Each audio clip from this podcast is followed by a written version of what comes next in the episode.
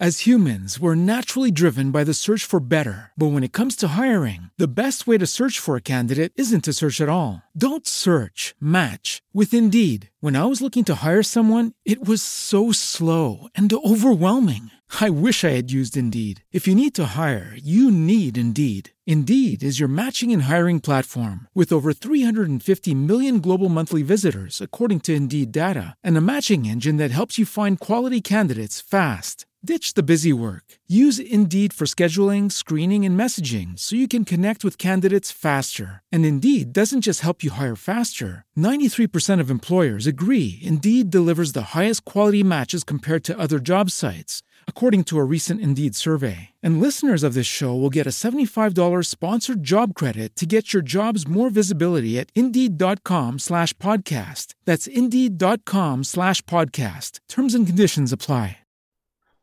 Bueno, hay dos aspectos que yo uh, te comentaría. Um, lo primero es fijarte mucho en la gente, en tus clientes, para, para tener una, una, una, opinión real de lo que realmente vales, cuál es tu propuesta de valor y de lo que realmente ofreces al mercado y de lo que necesitan los clientes.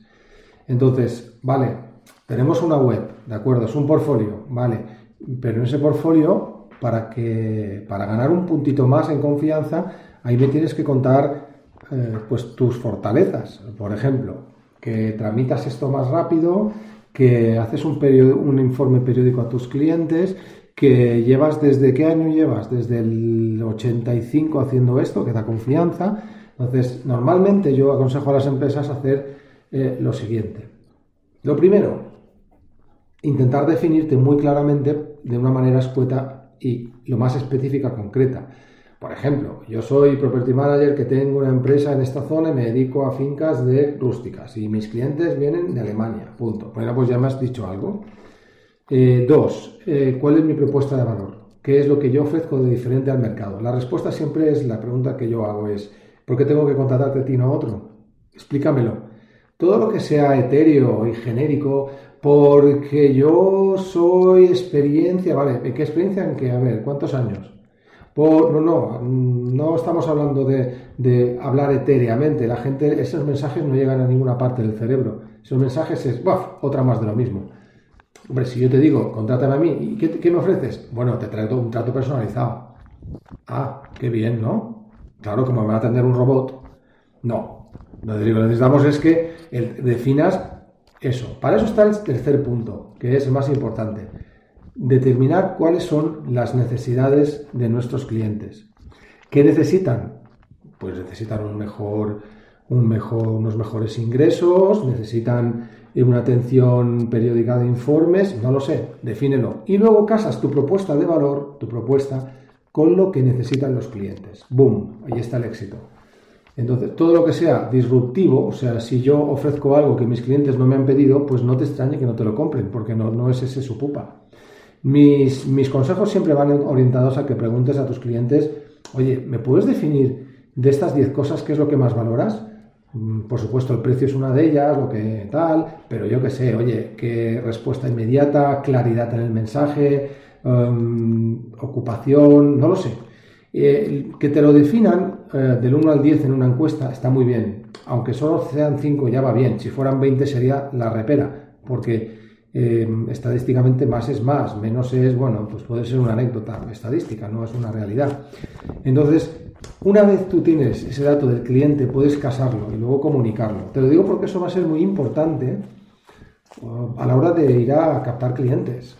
Tu mensaje, tu portfolio, tu web cuando entras, o tu pasquín, tu flyer, o tu llamada telefónica, o tu envío de mensaje por email, por email de LinkedIn, o o tu anuncio en Facebook va a decir la pupa que curas, que es la que más destacan tus clientes actuales. Entonces tenemos un índice de probabilidad de acertar en que nos digan, de cada 101 nos digan, oye, quiero hablar contigo, pues un poquito más alta.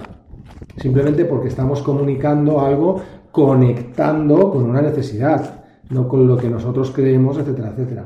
Y cuando digo la web, digo incluso la imagen corporativa y digo el trato y digo eh, em, todo lo que he dicho, nada más. Y luego, en cuarto lugar, que es importante, es definir quién es tu cliente muy claramente. Entonces, para mí definir quién es el cliente muy claramente tienes que encontrar un patrón. Oye, mi cliente es un señor mayor de 60 años que es eh, de aquí, de allá, que habla de esta manera, que no entiende las cosas, o es un tío que está muy formado y que suele estar en esta zona, y después encontrar un patrón en cómo he captado yo mis clientes actuales. Es que me han venido por referidos, es que me han venido una vez por una campaña en Facebook, es que me han entrado en la web, también es posible que esté posicionada. Si tú encuentras un patrón, los, ingleses dicen muy claramente, if it runs, don't fix it. Si funciona, no lo, lo corrijas. Entonces, yo también utilizo mucho un modelo que, puede servirte, que es el, modelo, la teoría del obvio japonesa, que es identifica al mejor, copia al mejor y mejora al mejor. De esta manera, internamente tú podrías identificar, oye, ¿qué es lo que he hecho bien que me ha traído dos clientes, tres clientes, cinco clientes? Cuando determines eso que has hecho bien, ya tienes un objetivo a marcarte. Si yo haciendo una llamada telefónica he conseguido un cliente, tu objetivo principal es llamadas telefónicas y ponerte una zanahoria delante de la boca y en vez de rebuznar, tirar para adelante con la zanahoria y cada día 10 llamadas. Si haces eso, tranquila que funcionarán las cosas. Primero es identificar qué hago yo para conseguir clientes. Bueno, primero, ¿cuál es mi propuesta? ¿Cuál es mi necesidad a cubrir? ¿Quién es mi cliente claramente para poder buscarlo? Y en las redes se puede buscar un señor mayor de 70 años que vive en Mallorca porque se puede encontrar y luego o llamar o conseguir referidos o hacer un plan de, acción en base a esto. También es importante que te hagas un DAFO, que digas, oye, un DAFO significa, eh, es un acrónimo de, debilidades, fortalezas, amenazas y oportunidades, ¿no? Bueno, realmente es debilidades, amenazas, fortalezas y oportunidades. Pero bueno, la verdad es que primero decir, oye, sé honesto, sé, sé honesta. Mm, ¿Qué debilidades tengo yo como empresario, como empresaria? Como empresaria, ¿qué debilidades tengo? Un, dos, tres, cuatro. Que el mercado está saturado, que no llego al cliente. Bueno, cuéntalas, explícatelas a ti mismo, incluso si tienes a alguien de tu entorno. Eh, oye, ¿qué debilidades me ves como empresaria? Si tienes a tres personas, friends and family o clientes, incluso con confianza, se lo preguntaría. Segundo, las fortalezas, ahí está lo fuerte, porque las debilidades luego tienen un objetivo, corregirlas. Tu deber como empresaria es corregir esa debilidad. Oye, mi debilidad es que, pues, que soy un trasto con el tema de los papeleos, pues lo corrijo como o aprendo o me lo hace un tercero que valga la pena que me lo haga y me centro en lo que sé hacer. Y la segunda parte son las fortalezas, aunque por en medio están las amenazas. Las fortalezas nos indican realmente lo que vamos a comunicar. Yo soy fuerte en que soluciono los problemas rápidamente de mis clientes. Eh, a la semana les envío un informe de cómo está su situación eh, mi comisión eh, ganan conmigo un 10% más. Eh, bueno, pues esas 5 o 6 fortalezas que, que em, tu empresa está ofreciendo al mercado, que esas fortalezas al final son las que nos diferencian de tu competencia. O sea, esas fortalezas son realmente las que dicen, las que responden a la pregunta es, a ver, ¿por qué tengo que comprarte a ti y no a tu competencia? ¿Por qué tengo que ir contigo y no con otro? Pues respóndeme, además, cuanto más conciso, mejor, porque eso es lo que vas a comunicar. Y luego lo comunicas no solamente en un anuncio ni en la web, cuando aterrice el tío en la web, sino verbalmente. O sea, los americanos usan lo que la, el palabra elevator pitch, que es, oye, defíneme en 20 segundos lo que haces, o en 30 segundos. En el elevator es por el, tema del ascensor. Y bueno, pues hazte un elevator pitch, es decir, buenos días, ¿a qué te dedicas? Pues mira, yo soy Juan Jovengual, genero ingresos a las empresas, transformándolas digitalmente y con un, eh, haciendo un plan de marketing donde mensualmente o semanalmente eh, iniciamos, corregimos, generamos leads o prospectos, bla, bla, bla. 20 segundos. Entonces, si eres capaz de resumir esas necesidades y esa propuesta de valor y eso que te diferencia de, tu competencia, y eso que te diferencia de tu competencia es una cosa, es una cosa que buscan los clientes, eh, posiblemente por una parte tenemos algo hecho. Si después, por otra parte, eres capaz de definir qué acciones, que también es complicado, son las que te van a traer clientes, si posees un histórico cojonudo, porque con el histórico dices, repito aquello que me funcionó, y me he dado cuenta que de los cinco clientes me vienen todos de mi primo Eustaquio, pues llamas a tu primo Eustaquio. Y hablas con todos tus primos, por supuesto. O bien, porque hice una campañita en Facebook, en Instagram y pim pam y me salieron. Pues repite modelos que funcionen. Si tenemos esos dos elementos, primero, el mensaje que ofreces correcto, adecuado al mercado y segundo, hacer las actividades adecuadas que te generan una productividad brutal y centrarse en ellas, te va a funcionar. Si funcionamos en base a intuiciones y en base a qué hago hoy, no, tú tienes que tener muy claro qué acciones tienes que hacer cada día para captar clientes. Y si, y si es conseguir primeros obstáculos, no te vayas a dormir y lo primero que tienes que hacer es hablar con todos tus primos o con todos los obstáculos del mundo. Eh, entonces, todo lo demás es agua al mar. Entonces, es un tipo de gestión productiva. Entonces, lo difícil es identificarlo, porque cuando hacemos un plan de marketing, yo nunca doy, o nunca doy un plan de acción. Oye, de entrada, tómate la pastilla. No, coño, pues primero, oye, ¿qué te pasa? Oye, ¿te, duele esto? Oye, eh, eh, ¿y tus clientes qué son? Y una vez hago un análisis, o tú haces un análisis, luego sacas unas, unas conclusiones sacas un patrón y dices, bueno, oye, es que mi cliente es este, tiene esta pupa, me contrata por esto, yo me diferencio por esto otro y cuando he conseguido un cliente ha sido esto, esto y esto. Pues tate, es eh, leche y en botella es, el eh, blanco y en botella es leche, el leche. Eso es lo que tienes que hacer. ¿Qué actividades tengo que hacer para conseguir clientes? Pues esas. Y esto es, en definitiva, lo que tenemos que hacer todas las empresas para adaptarnos al mercado. Y añado una cosa más. Hay un tío que a mí me encanta, que es un judío americano, que se llama Seth Godin, que con, yo siempre lo comento porque a mí me pasó en el 2013, yo creé mi producto, mime conmigo, en la, en la repera, me lo van a quitar de las manos y, y es un producto que me lo van a comprar, que pini, que placa. La cuestión es que me equivoqué en un tema estratégico muy duro y es que yo pensaba que las medianas empresas iban a contratar un director de marketing externo, bla, bla, bla, bla, bla, sin, haberme dado cuenta que esas empresas ya tienen director de marketing y que cuando yo entré en algunas de ellas, el primer, la primera piedra del zapato era la directora o el director de marketing que me veía como su competencia, porque entraba aire fresco de una persona que llevaba 20 años ahí, que estaba muy cómoda, y yo decía las cosas como las veía. Y claro, que entonces mi problema era que ese producto no me lo había pedido nadie. Y Seth Godin lo que dice es, no crees un producto para, tus clientes, detecta una necesidad y cúbrela. Eso es realmente cómo se orienta uno al mercado. Entonces, Elena, si tus clientes te dicen, oye Elena, necesito puntos suspensivos, eso es lo que tienes que diferenciarte, porque eso es lo que pide el mercado, demanda.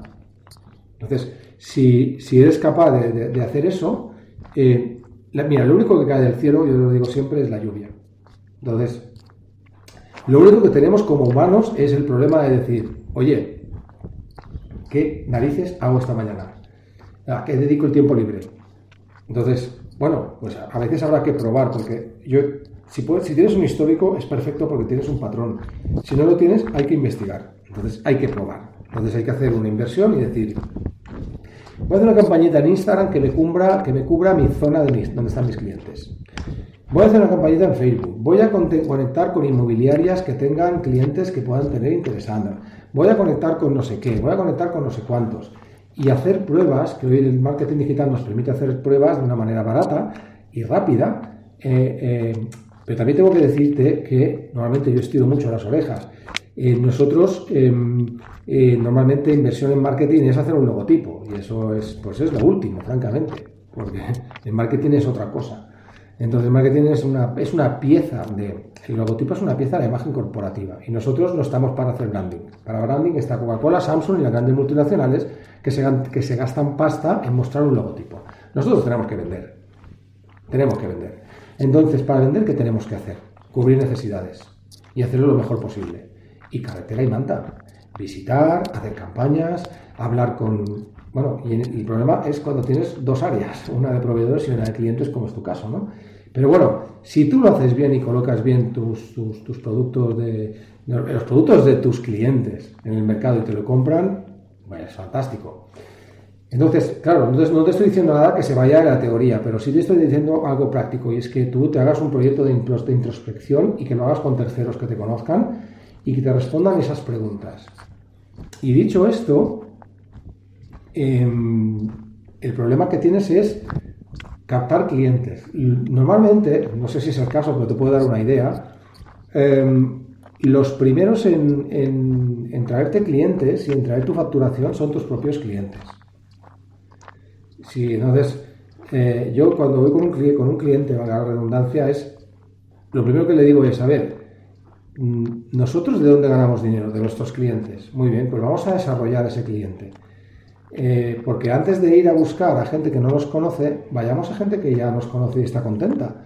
Porque es que igual ahí sacamos oro. Tienen una segunda casa, tienen un, primer, tienen más que comprar, más ganas, más ganas que comprarte, o tienen más, más amigos que tienen también interés, o eso suele suceder así, ¿no?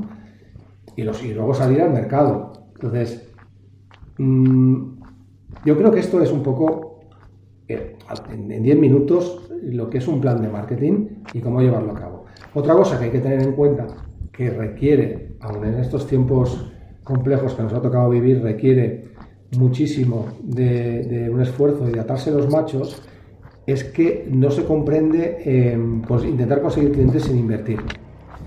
Y cuando digo eso, digo que mm, no tenemos que tener miedo en invertir. Si a ti un cliente te reporta en cinco años, si la vida media de un cliente tuyo son, pues estoy un poco lucubrando, pero imagínate que la vida media de un cliente tuyo puede ser 10 años y cada año de media te va a hacer ganar 6.000 o 7.000 euros, estamos hablando de 60.000 euros. Si yo te dijera que para captar un cliente de 60.000 euros tienes que invertir 1.000, lo ves lógico, ¿verdad? Pero si yo te digo hoy, sin haber dicho esto, tienes que invertir 1.000 cada mes, vas a decir, ¿estás loco? Bueno, pues no. a ver, Google te está, te está regalando el, Google, el Gmail, el Drive, no te está regalando nada que valga cero euros, ¿eh? Aquí hay desarrollo, hay ingeniería, hay muchísima pasta. Tú entras gratis. Es una inversión en marketing. Y luego, entonces, una posibilidad sería, y te la digo a ti a título, bueno, una posibilidad sería pues decirles, oye, pues el primer año, pues en vez de cobrarte para captar clientes, ¿eh? es un mercado un poco donde hay, entiendo que no es un mercado que sea eh, nuevo, sino que simplemente es un mercado que ya lleva, hay agencias, hay no sé qué. Una posibilidad sería pues decir, oye, mm, eh, yo te cobro un 10%, pues para captar, ¿qué, te, cobra tu cliente de comisión, tu agencia? Va, pues cobra un 10, pues te cobro un 7. ¿Vale? Entonces tú creces con ese cliente, con ese cliente puedes empatar, incluso perder, pero de cada 10 habrá 5 que continuarán 10 años. Haz números, verás cómo salen.